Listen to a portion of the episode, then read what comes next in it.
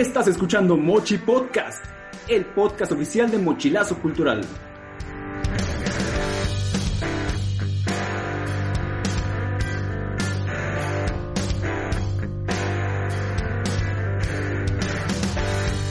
¿Cómo están, amigos? Súper bien. Hello, ustedes? ¿cómo están? ¿Cómo están todos? Me encanta que nos saludamos Hola, después hola de todos, saludarnos una hora por no poder empezar a grabar, pero Ya estamos aquí. Que se note la buena actitud.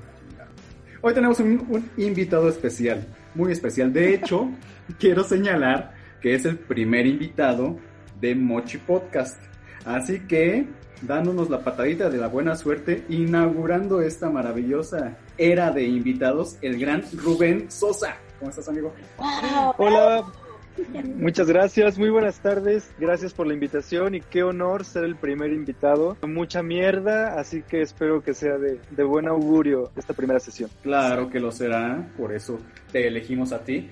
Y el compromiso es que dentro de 100 episodios Pues vas a regresar. vas a Ah, yo regresar. pensé que iba, yo pensé que me tocaban los tamales en el episodio 100 o algo así. También, también, este sí. Ya esperemos que sea en presencial, ¿verdad? que no sean tamales enviados por, por mail.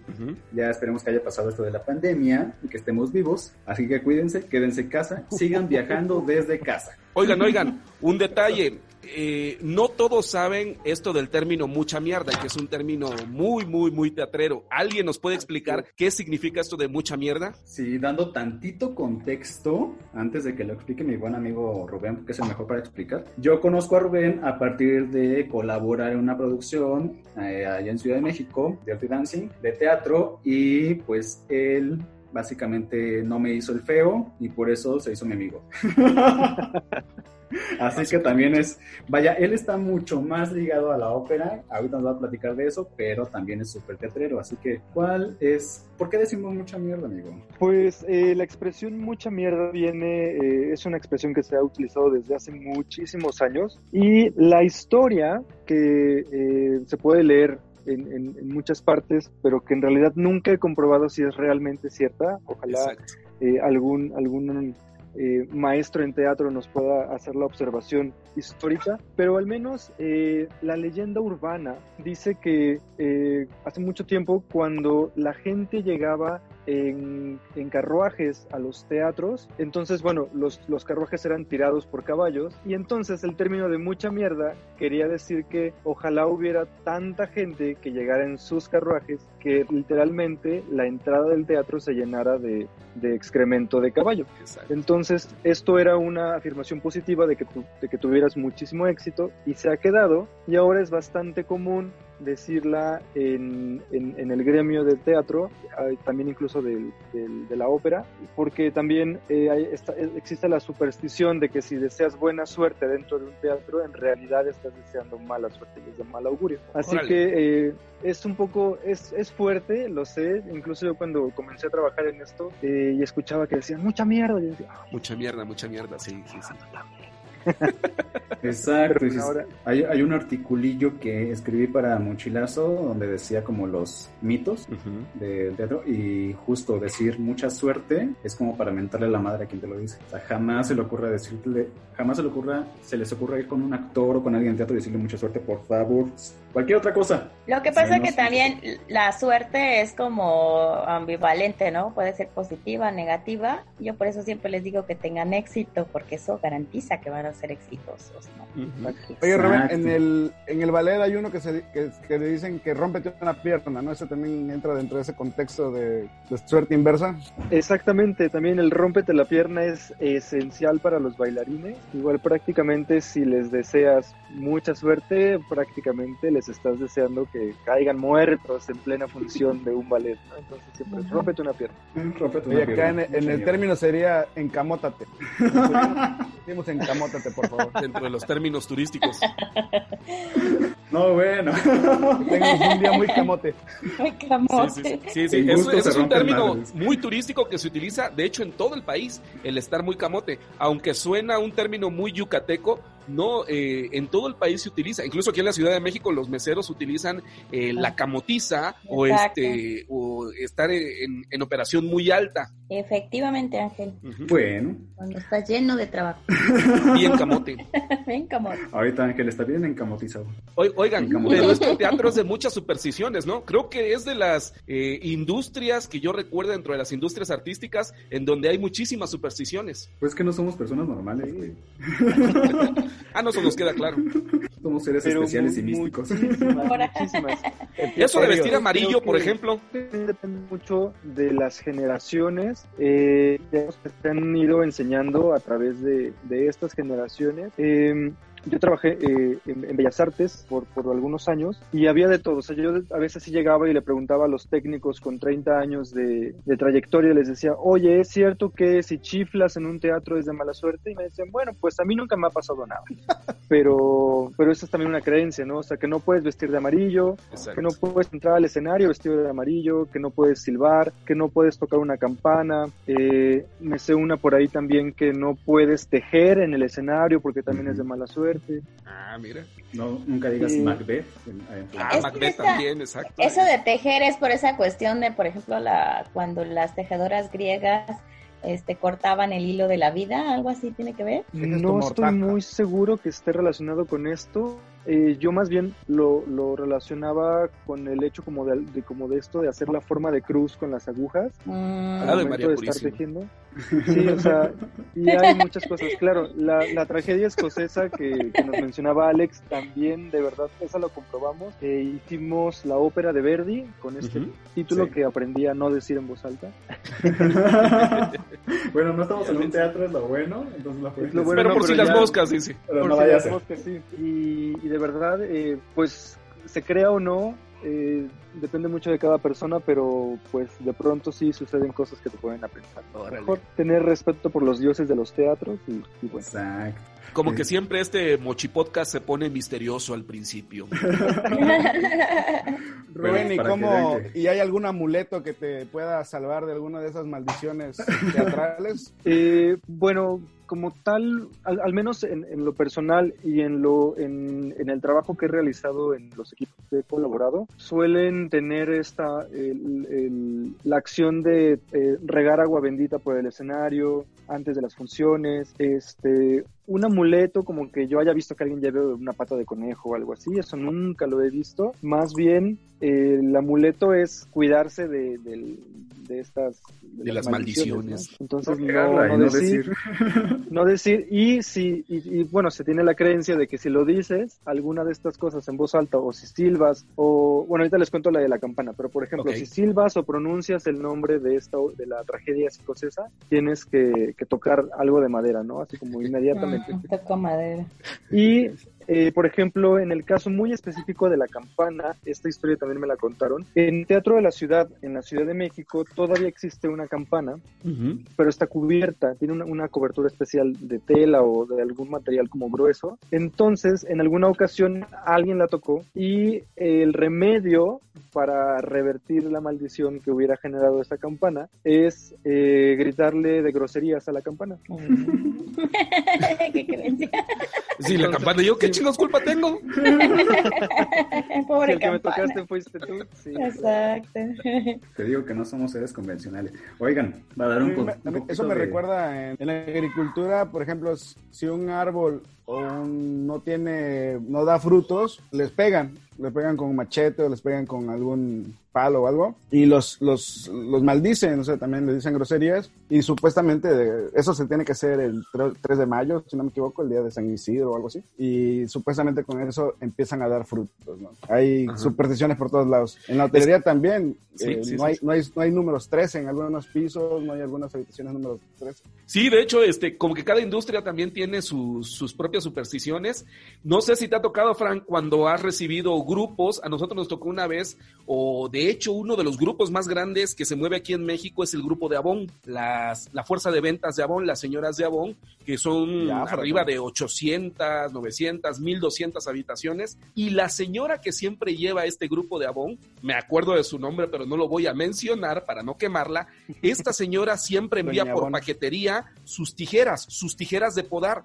Y curiosamente la convención de Avon, antes, no sé ahorita, pero antes siempre la por ahí de septiembre, octubre, que es temporada de huracanes. Esto, y esta señora enviaba sus, sus tijeras de podar por paquetería y que le llegaran al lugar a donde se hospedaba, donde iba a ser la convención, y las enterraba en el jardín, las enterraba en el jardín para que no le lloviera, dentro, digo, de las supersticiones que se manejan en todas las industrias. Oigan, este, bueno, ya como recuerdan, estábamos platicando que sí, yo conocí a Rubén en el teatro, pero principalmente a él le encanta, es algo que yo lo, lo, admiro mucho por eso, le encanta la ópera y se ha dedicado profesionalmente a la ópera, a pesar de ser muy joven. Ha dirigido ya este, varias cosas, creo que incluso en Bellas Artes. Rubén, si nos puedes platicar de dónde vienes, o sea, por qué te interesó, cómo, cómo te dio esa cosquillita de irte por, por la ópera y, este, y más o menos qué proyectos has tenido a tu cargo. Claro que sí. Eh, y bueno, la plática de, las supersticiones está padrísima. Podríamos dedicar un programa enterito a, a platicar sobre esto. Eh, pero sí, con mucho gusto te cuento sobre mi experiencia en la ópera. Eh, la verdad, muchas gracias por invitarme porque es un tema que en la actualidad es, es, un poco, es, es un tema tabú entre muchos jóvenes, ¿no? La, de qué tan aburrida puede ser la ópera. También es un tema en, en las generaciones anteriores de que la ópera solo era para, para gente adinerada o, o una cierta clase social, por así decirlo, que podía acceder a ella.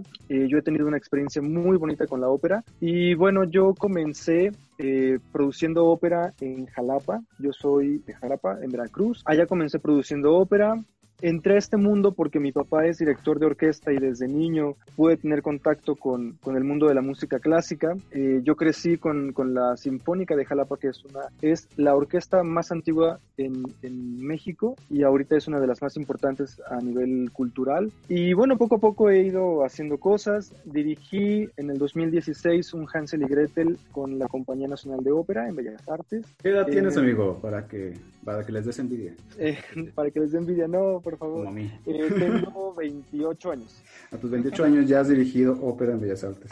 Gracias. Está más joven que Alex. Sí, mucho gracias, más joven. más joven que cualquiera de la mesa. Sí, la, eh, la, la, oportunidad de dirigir ópera en Bellas Artes fue una oportunidad de estas que podríamos decir que es de una en un millón. Me sentí muy afortunado y muy halagado con una enorme responsabilidad de, de, llevar eh, la dirección de, un, de un proyecto así, al menos la dirección escénica de un proyecto así. Pero también eh, creo que en la vida a veces hay que tomar decisiones de este tipo, ¿no? Aventarse. Eh, yo me divertí, aprendí muchísimo y ahora pues sigo, sigo preparándome para, para poder hacer más cosas. ¿Y cómo llegaste a eso? O sea, un día te paraste fuera de Bellas Artes y dijiste, oye, quiero, yo como que me gusta dirigir y creo que tengo dotes para eso. Ojalá, ojalá fuera tan fácil, pero no. La verdad es que eh, al menos todo lo que yo he, he podido hacer con, con, todo el gusto de mi corazón, gracias a Dios lo he conseguido trabajando. Entonces, eh, pues una cosa llevó a otra. Yo estaba trabajando como parte del equipo de producción de la ópera y gracias al trabajo previo que había realizado en Jalapa, un día eh, la directora de la compañía en ese momento, la maestra Adriana Camarena, eh, me extiende la invitación para, para llevar eh, la dirección escénica de este proyecto. Em, ella pensando como en, esto, en, en, el apoyo a nuevos talentos, a nuevos jóvenes, había visto mi trabajo, había visto eh, las habilidades que tenía, ¿no? Como leer música, como liderar un grupo de personas grandes, eh, como el sentido estético en cuanto a la fotografía, muchas cosas que para ella fueron importantes, pero no, ojalá fuera tan fácil como llegar y decir, hola, quiero dirigir. Claro, adelante. Todos quisiéramos eso algún día, amigo. No para dirigir, pero sí para estar en nuestras pasiones. Oye, también sabemos este, que eh, ahorita estás, bueno, estás ahorita en Ciudad de México, pero tú te lanzaste ya a hacer un máster en dirección o en administración de ópera, ¿no? Mm, así es. Eh, ese era un plan que tenía desde hace muchísimo tiempo. Eh, estoy estudiando la maestría en español, es maestría en Administración de Artes Escénicas de la Academia del Teatro eh, Teatro La Scala de Milán, que es uno de los teatros de ópera más importantes Así del mundo. Entonces, eh, yo encontré información sobre esta maestría hace dos años, bueno, ahora ya más de dos años, y desde que leí el, el plan de estudios, el perfil, eh, del egresado dije, esto es lo mío, de aquí soy. Yo me acuerdo hace, en los años 90, cuando tú probablemente no habías ni, ni en las planes de tus padres, eh, había un, hubo un boom en la ópera, especialmente por el tema de los tres tenores. Y también recuerdo la, época donde estaba eh, Luciano Pavarotti y sus amigos, ¿no? Esas, estos tres discos soberbios que salían desde, no James Brown, pasando por YouTube. Este, y bueno, hubo un boom de, la, ópera, ¿no? Luego esa batuta la agarró, eh, le agarraron el Divo en los 2000 pero hoy en día el, el Vox Populi, la gente, ¿a quién puede seguir o cuál es la ópera que podemos tener más al alcance? Aparte de obviamente de los, clásicos, ¿no? ¿Quién es el, digamos, la ópera que debemos buscar en estos momentos en las redes sociales? Eh, bueno, eh, actual, es que me, haces esta pregunta en un momento eh, del mundo bastante peculiar, ¿no? O sea, que todo mundo estamos encerrados eh, debido a, la, emergencia sanitaria mundial. Entonces, hoy te podría decir, tenemos al, alcance las producciones de ópera que hace, por ejemplo, el Metropolitan Opera House de Nueva York. Y ahí puede ser una forma padrísima de acercarse a la ópera porque estás en tu casa. Algo que mucha gente me dice, yo, algo que me gusta en mi trabajo es invitar a, mis amigos y sobre todo invitar a gente que yo sé que nunca ha ido a la ópera. Entonces he tenido experiencias y la gente me dice, oye, pero ¿qué pasa si de repente me aburro, no? Le digo, pues duérmete. O, ¿qué pasa si de repente quiero ir al baño? Le digo, pues te sales al baño. O sea, bueno, te esperas a que sea el momento apropiado.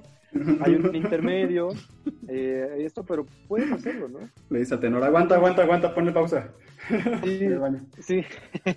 entonces eh, creo que ahora es un momento eh, muy bueno para que nosotros en casa podamos acercarnos a este género porque puedes ver ópera tomándote un café, una copita de vino, comiendo papitas, ¿no? Comiéndote una pizza. Si te aburre, le pones pausa. Si no te gustan, incluso, ¿no? O sea, puedes buscar otro título. Entre los más famosos, eh, podría decirles, está sobre todo La Traviata, eh, está Carmen, eh, está El Barbero de Sevilla. Y esto se debe a la fortuna, creo yo, que, que, muchas películas han utilizado esta música dentro de, la trama de la película, ¿no? Por ejemplo, en Mujer Bonita, ellos van a la ópera y van a ver una función de la Traviata. O, o Box Bunny, en, en el ejemplo de las caricaturas, Box Bunny, el nos ha hecho conocer la música del Barbero de Sevilla, que es música de un compositor italiano padrísimo que se llama Rossini, bueno, se apellida Rossini. Entonces, eh, creo que también es una cuestión de curiosidad, ¿no? De decir, bueno, esta música me, me gusta, ¿no? El ta ta ta ta ta ta ta Ándale, por, ahí va la, por ahí va la cosa. Miren, eh, por ejemplo, a mí de niño no me gustaba el fútbol porque yo no le encontraba el sabor que otras personas le encuentran al fútbol. Una vez me dediqué a ver un partido de fútbol, estoy hablando que será de los a los 11, 12 años más o menos, y sentí la emoción cuando atacaban al equipo al que yo le iba y entonces decía, le van a meter gol, le van a meter gol, y era defender, defender. Luego, cuando el balón pasaba a la cancha, decía yo, hay que atacar, hay que atacar, y entonces me emocionaba, ¿no? Lo que quiero, a lo que quiero llegar es cuál es el punto que debe de ver o que debe de observar o de disfrutar una persona que no está a lo mejor involucrada o que no tiene ninguna relación con la ópera, en dónde está la emoción de la ópera, dónde podemos encontrar una persona, digamos, en un mundo tradicional como en México que no tiene tanta cercanía a la ópera, en dónde está ese saborcito. Es así como que aquí es en donde debo de encontrar esa emoción. Eh, definitivamente en la música y creo que el mexicano puede, puede sentirse bastante relacionado con esto, ¿no? O sea, creo que nuestra cultura eh, es una cultura muy musical, para todo usamos la música, ¿no? Para, para celebrar la vida, para celebrar la muerte, para celebrar una boda, un cumpleaños, este, un bautizo, para celebrar que amaneció, ¿no? Juan Gabriel nos decía, buenos días, alegrías. El, mexicano está 100% relacionado con la música y la ópera esto es lo que nos ofrece. Em, mucha gente dice, es que no le entiendo porque está en otro idioma, pero realmente son historias no en la vida cotidiana tal vez, pero sí historias que nos han pasado a todos. Hablan de historias de amor, hablan historias de desamor sobre todo, habla historias de guerras, eh, habla historias de, de que me quiero robar a la muchacha, de que ya me la robé, de que ya me gusta la otra. Entonces creo que son situaciones que, que, podemos entender bastante bien, pero todo al servicio de la música y eso es muy bonito porque si realmente permitimos ¿no? a, nuestro cuerpo eh, poder experimentar la música de una ópera es padrísimo porque no solo es la música de la orquesta que nos va llevando, sino que también se complementa con, con la voz del, del, cantante o de los cantantes y es una experiencia padrísima. Creo que aquí en México lo que se, o lo más familiarizado que está la gente son con algunas áreas, ¿no? En realidad son algunos fragmentos de óperas, ¿no? Así es, em, y sobre todo, por ejemplo, las que les mencionaba anteriormente, eh, el brindis de la Traviata, mucha gente lo conoce, em, Carmen, el, el, área de Carmen, eh, el área también del barbero de Sevilla.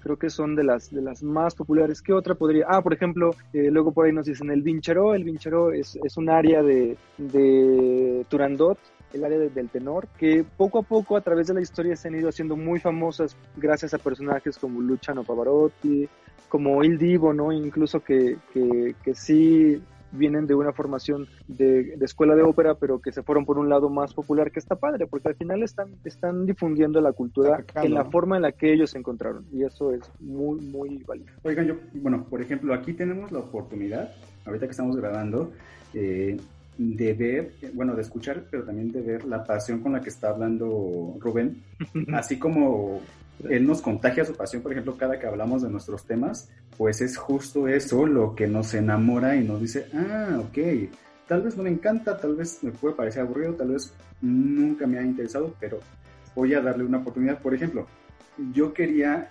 eh, invitar a Rubén a este programa porque justo uno de los principales motivos de abrir primero la revista Mochilazo Cultural y después Mochi Podcast, eh, uno de los motivos que Ángel, el director, nos ha transmitido es lo bello que es traducir esto que parece sagrado e inalcanzable a, todos, a los mundanos como yo.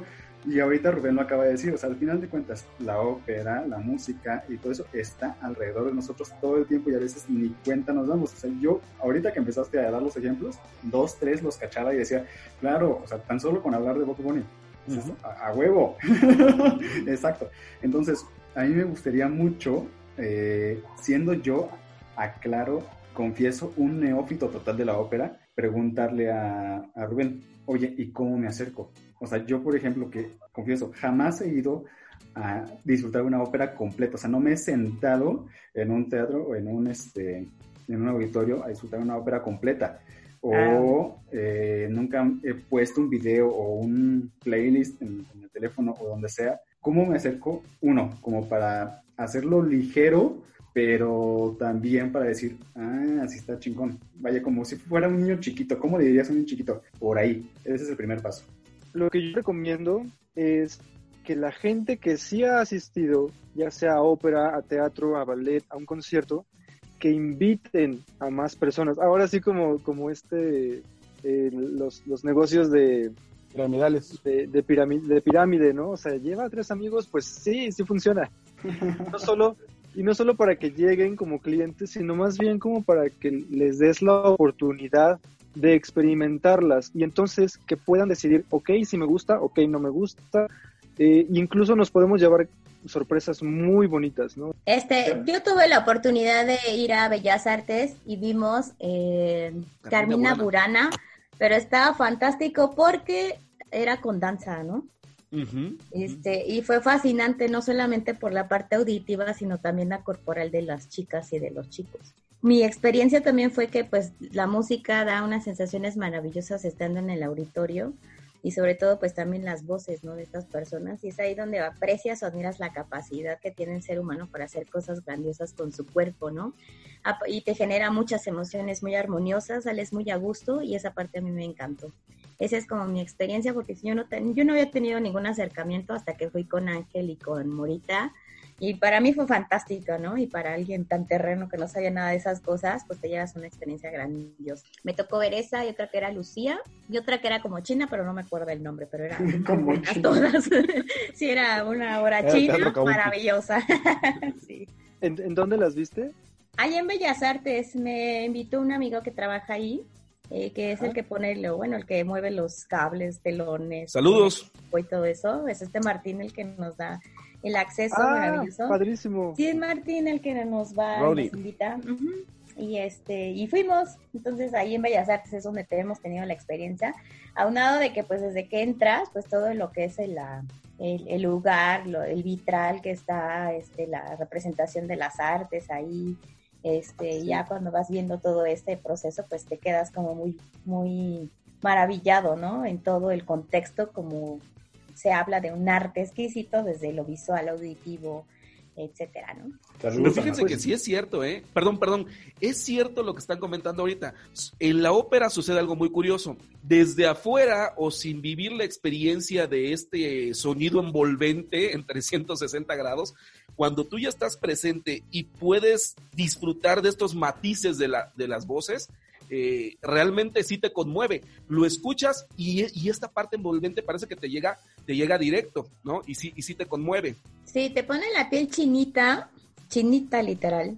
Y también tus mejillas empiezan como a ser recorridas por muchas sensaciones, ¿no? ¿Qué fumaste ese día, Julieta? Sí, no, ese día pues estaban los muchachos súper lindos, la verdad es que me gustaron. ¿Qué les puedo decir? Cosa.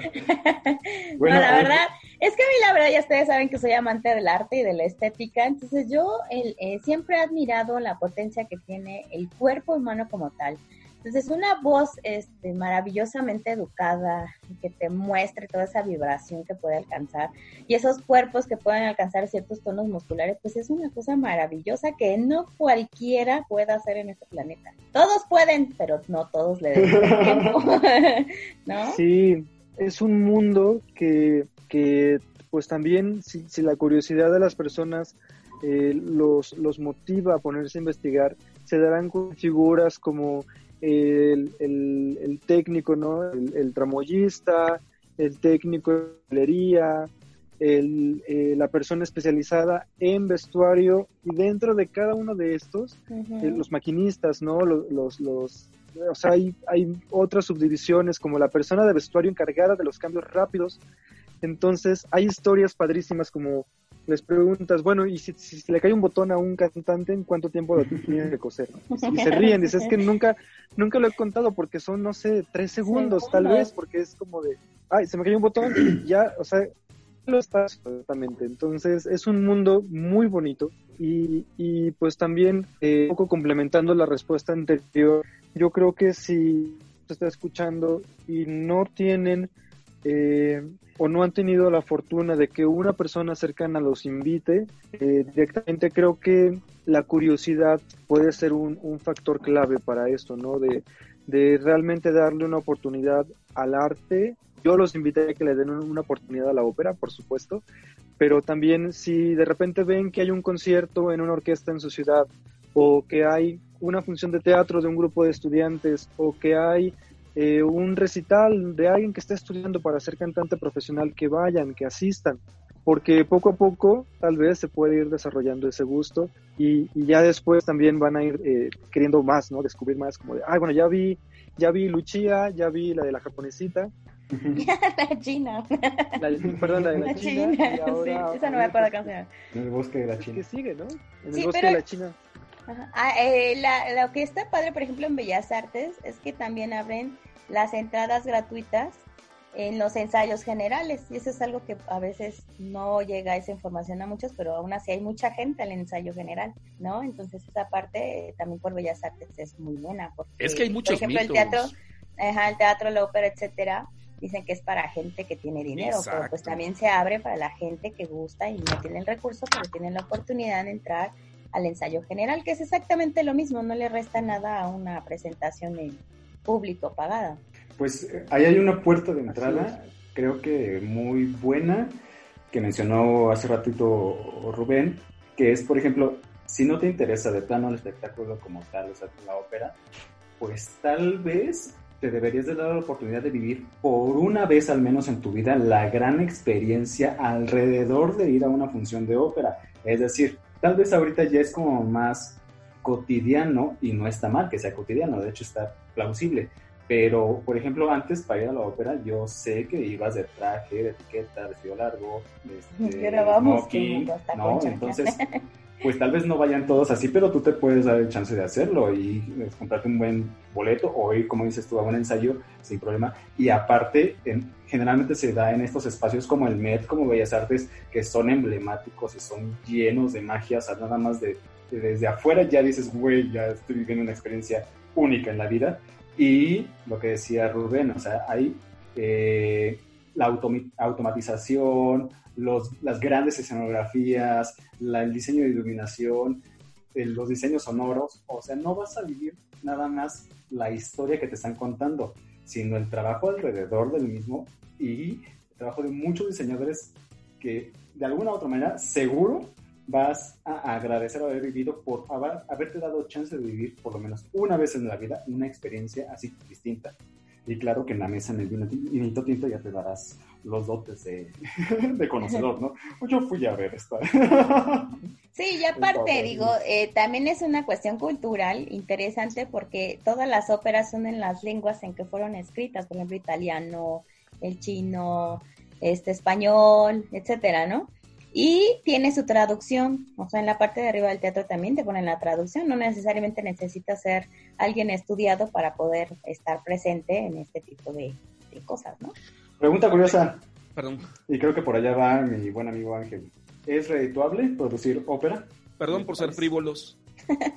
eh, no, no es negocio, sobre todo porque, principalmente porque producir una ópera es bastante caro. O sea, requiere una inversión de muchísimo dinero por... Eh, eh, es inversión en vestuario, es inversión en tiempo de ensayos, todos los gastos de la producción y sobre todo porque el presupuesto normalmente viene eh, directamente de, gobierno o en muy pocos casos de la iniciativa privada, o sea, que se, que se suman como para apoyar. Em, en el caso, por ejemplo, del Teatro La Scala, del Met de Nueva York, del Royal Opera House, eh, son teatros que funcionan muy diferente a, la realidad que vivimos en México. Estos teatros en, otros países, por lo general, dividen sus ingresos en tres partes. Una, una de ellas, una tercera parte es del gobierno, otra tercera parte es de la venta de boletos y otra tercera parte es eh, a través de, de, donadores, ¿no? ya sea público o empresas. En el caso de México, normalmente el 100% viene de gobierno o de algún estímulo fiscal, ¿no? Hay muchísimos programas eh, que, promueven la creación de las artes y es por eso que, no es redituable porque también muchos de estos programas lo que fomentan es que eh, este arte sea gratis, o sea, que el producto que se esté promoviendo sea gratis para que más gente pueda acercarse a él. Entonces es, hay un tema de, de, muy complicado también que podría ser eh, para otro podcast, ¿no? Como eh, si realmente el arte debería ser gratis, si deberíamos pagar por él, eh, cuánto debe costar, si realmente debiera costar lo que lo que se le debería de pagar a todas las personas que están atrás entonces, ¿cuánto nos costaría un boleto? ¿no? Y no solo para la ópera, sino para todo, o sea, el teatro musical, teatro, teatro normal, ¿no? El, drama, un concierto, es un, es un mundo también y requiere una inversión de tiempo, de esfuerzo muy grande. Entonces, bueno, ese también es un tema muy complicado. Ahorita qué bueno que mencionaste lo de los impuestos, porque yo puedo donarles mis, mis IVAs a ustedes con mucho gusto. Por favor, te lo agradeceríamos mucho. Sí.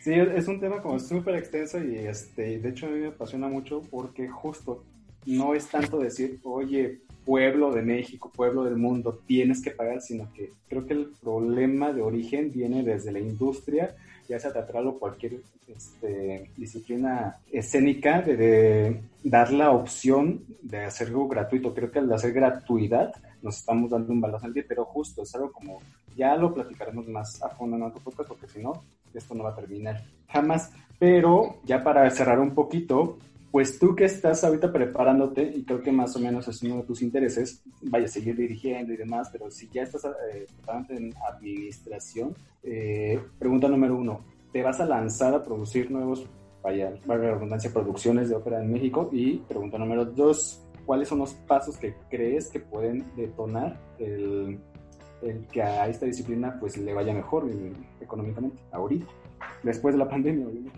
eh, sobre la pregunta uno, sí, por supuesto, me encantaría. De hecho, ese es eh, mi objetivo al estar estudiando esta maestría, seguir preparándome, seguir aprendiendo.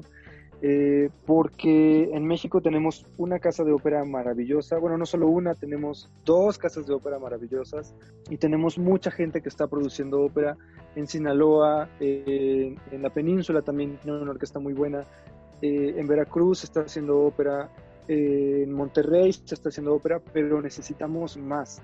México, como a lo largo de toda la historia, es un país tan rico en, todo, en materia prima, eh, e incluso eh, es un país que genera artistas. Entonces necesitamos más espacios para que nuestros artistas se desarrollen, para que nuestros músicos tengan un espacio donde poder formarse más profesionalmente. Sé que es un reto enorme, pero, pero me gusta. Al final mi vida es esto, yo crecí con esto y, y si algo yo quisiera es que la gran mayoría de las personas que yo pueda acercar al arte tengan la posibilidad de encontrarse con esta belleza y que esta belleza de alguna forma cambie sus vidas. Eso es mi objetivo principal.